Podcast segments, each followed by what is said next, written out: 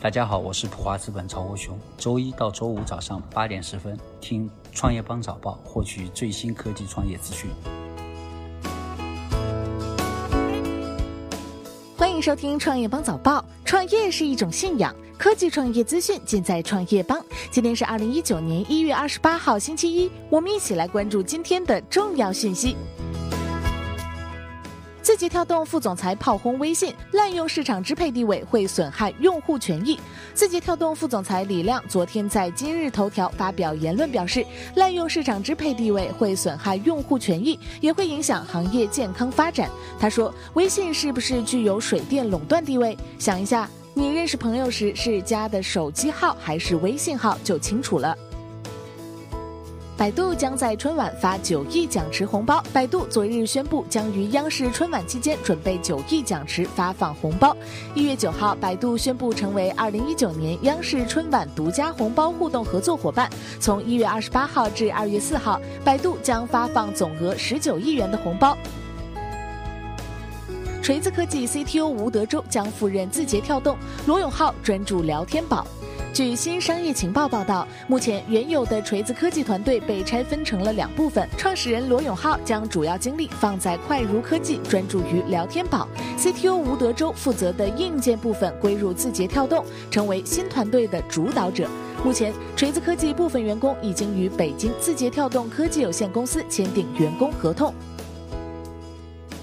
二零一八全年 OPPO 销量中国市场第一，荣耀超苹果位居第四。赛诺中国手机市场数据显示，十二月整体市场容量下滑百分之十七点九。二零一八全年市场前五中，仅华为、荣耀手机、vivo 实现了同比增长，而其他手机品牌均出现不同程度的下滑趋势。在销量方面，一到十二月份，OPPO、vivo 分别以七千六百三十七万部、七千四百六十四万台位列前两位，华为销量六千四百九十万台位居第三，荣耀超过苹果紧随其后，达到五。千四百二十七万台，超出后者一百五十七万台。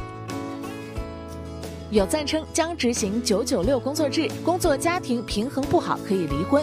近日，有赞在年会宣布未来执行九九六工作制，甚至举例称工作家庭平衡不好可以离婚，一系列规定引起了争议。有赞 CEO 白鸭回应称，几年后回头看这次绝对是好事，让更多人了解了有赞文化，也会让人才想见识谨慎考虑，不至于来之前和来之后不一样。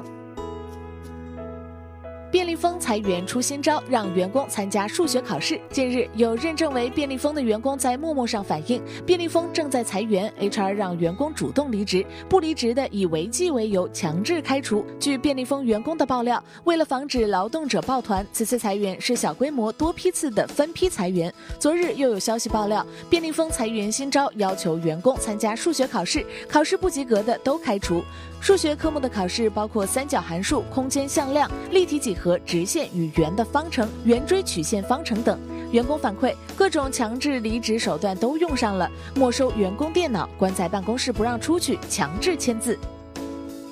B 站年度 UP 主颁奖首次举行，社区全年投稿量超一千五百万。一月二十六号，哔哩哔哩在上海举行首届哔哩哔哩 Power Up 二零一八年 UP 主颁奖，向 B 站优秀内容创作者颁发年度黑马、最佳投稿等多个奖项。在二零一八年第三季度，由 B 站 UP 主创作的视频贡献了平台整体百分之八十九的播放量。二零一八年 UP 主的投稿总数已经超过一千五百万，同比增长百分之一百三十八。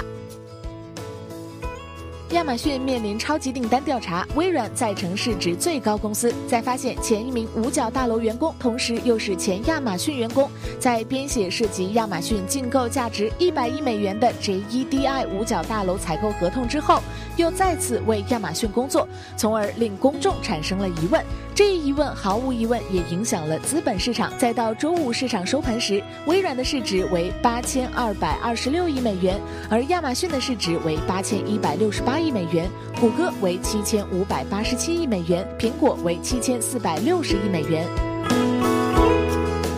感谢收听创业邦早报，关注创业邦微信公众号，获取更多创投资讯。